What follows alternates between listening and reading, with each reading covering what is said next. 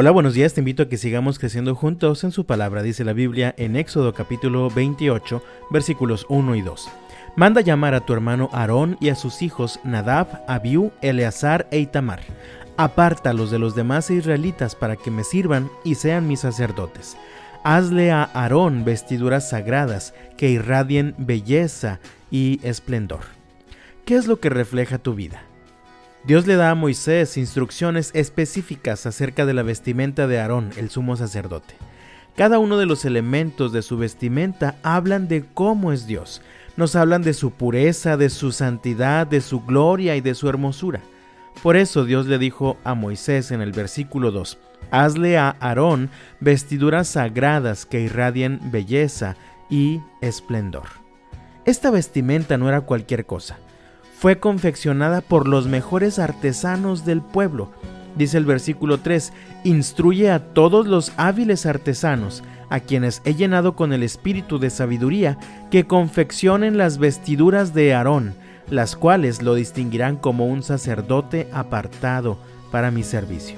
Además, esta vestimenta estaría conformada por diferentes elementos muy especiales, tales como se describen en el versículo 4 las vestiduras que deben elaborar son las siguientes. Un pectoral, un efod, un manto, una túnica con diseños, un turbante y una faja. Los artesanos harán estas vestiduras sagradas para tu hermano Aarón y para sus hijos, a fin de que las usen cuando me sirvan como sacerdotes. Si tienes curiosidad sobre cada una de estas cosas, lee el capítulo 28 de Éxodo y encontrarás una descripción más amplia. Además, para cada una de estas partes de la vestimenta de Aarón se usarían los mejores materiales, dice el versículo 5. Por lo tanto, dale estela de lino fino, hilo de oro e hilo azul, púrpura y escarlata. Recuerda, cada uno de los elementos de la vestimenta del sumo sacerdote debían irradiar belleza y esplendor, nada más y nada menos que la belleza y el esplendor de la gloria de Dios. Cuando los demás sacerdotes y cuando el pueblo veían al sumo sacerdote con toda su vestidura, se daban una idea de la belleza y de la gloria de Dios. Ahora tú y yo somos sacerdotes del Rey, y también somos llamados a vestirnos de tal manera que reflejemos la belleza y el esplendor de la gloria de Dios.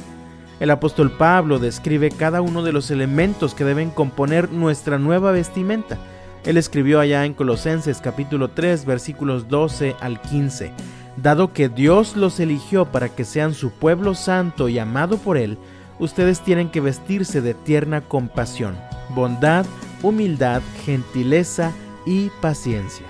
Sean comprensivos con las faltas de los demás y perdonen a todo el que los ofenda. Recuerden que el Señor los perdonó a ustedes, así que ustedes deben perdonar a otros.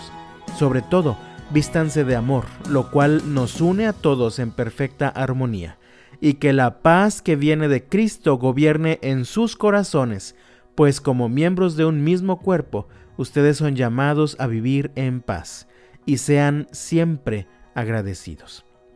Nuevamente te pregunto, ¿qué es lo que refleja tu vida? ¿Cómo perciben a Dios los que te rodean?